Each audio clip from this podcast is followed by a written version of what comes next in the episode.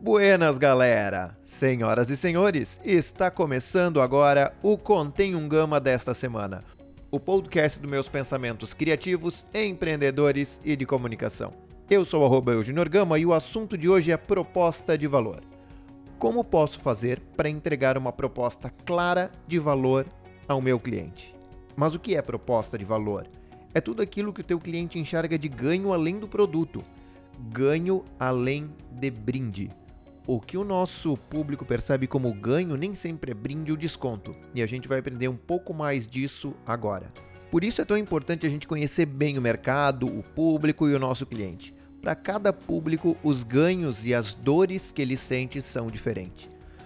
No caso, quando pensamos no nosso segmento de cliente, a gente precisa definir três listas importantes, três pontos muito importantes quando a gente vai pensar nesse nosso segmento de cliente. E claro, sempre levando em consideração os itens em relação à nossa marca. Vamos lá, deixa eu explicar um pouco melhor. Quais são esses três pontos? O primeiro é tarefa do cliente, ou seja, qual a lista de atividade que o meu público realiza no seu dia a dia. E aí envolve trabalho, família, amigos, enfim, tudo o que ele faz no dia a dia dele. Quer um exemplo? Vamos lá. O meu público vai no banco três vezes por semana, fala com o gerente do banco duas vezes por semana, é, de vez em quando precisa passar na lotérica, utiliza terminal de saque automático. Certo? Essas são as tarefas deste meu cliente. Quais são as dores dele? E dor é tudo aquilo que incomoda o nosso consumidor na vida dele. Por exemplo, é, ele está sempre preocupado com as contas, ele tem uma rotina muito atribulada e ele é extremamente estressado com procurar vaga e fila no banco. Procurar vaga para parar o carro, para ficar no banco e as filas do banco deixam ele estressado. Essas são as dores dele. E o que, que ele percebe como ganho? Bom, o que ele percebe como ganho são as vantagens para a vida dele. Não é só aquela vantagem comercial no ato da venda, não, é, são as vantagens gerais para a vida dele. Exemplo: não atrasar as contas, ter um total controle financeiro, se sentir na vanguarda da inovação, ele também percebe isso como um ganho e ter mais tempo no seu dia a dia. E o que mais?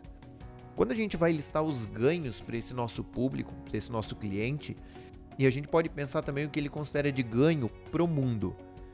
Vamos de exemplo. Você compra uma camisa por N motivos, e os motivos são moda, estilo, conforto. Esses são os motivos, esses são os seus ganhos quando você vai comprar uma camisa. Aí vem a reserva e faz a campanha 1P5P. A cada uma peça vendida, cinco pratos de comida são entregues. E aí, para mim, ajudar o combate da fome no mundo é um ganho então, a reserva me apresenta um ganho que vai além dos ganhos relacionados ao produto. Ela me, me leva a um ganho social também. E aí a gente pode começar a, a, perceber esse nosso cliente também com quais são os ganhos sociais que ele percebe que ele dá valor. Se o meu público vê como ganho estar relacionado à minha marca, então cada vez que eu repostar alguém que está usando a minha marca e me marcar, enfim, que eu fizer esse repost, ele vai se sentir valorizado, ele vai perceber isso como um ganho. Então eu vou fazer isso. E aí ele vai percebendo isso como um ganho e acaba sendo um fator decisivo também na hora da decisão do produto, da decisão da compra. Ele vai pensar, poxa, esse cara me entrega mais.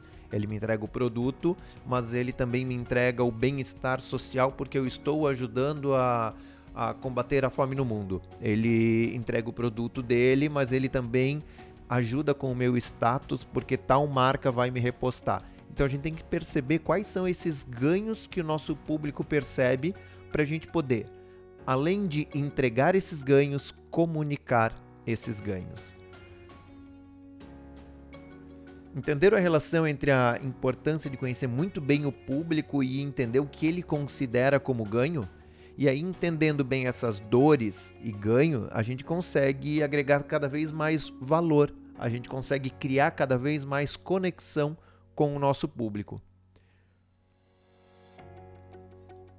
E é o que a gente fala. É, analisando bem as dores e os ganhos percebidos pelo nosso cliente, público, consumidor, a gente pode criar os nossos analgésicos para combater as dores e a gente pode criar também os nossos criadores de ganho para poder potencializar esses ganhos percebidos pelo nosso cliente.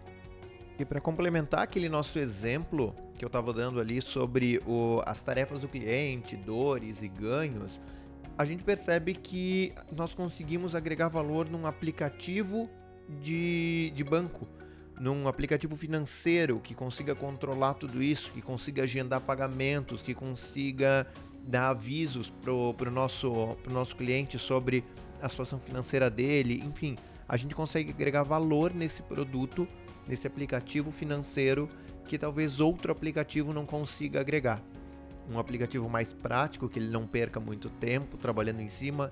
Enfim, a gente consegue ajustar o nosso produto e comunicar ele da forma certa. E aí, mais um contém um Gama Pocket, mas espero ter agregado valor para você, espero ter feito diferença nesse seu pensamento empreendedor e aquele nosso combinado, né? Tá fazendo sentido para você esse conteúdo? Então corre lá no arroba Gama ou no Revoadas e me conta o que você está achando. Semana que vem a gente fala um pouco mais sobre essa nossa relação com o consumidor. Feito? Valeu!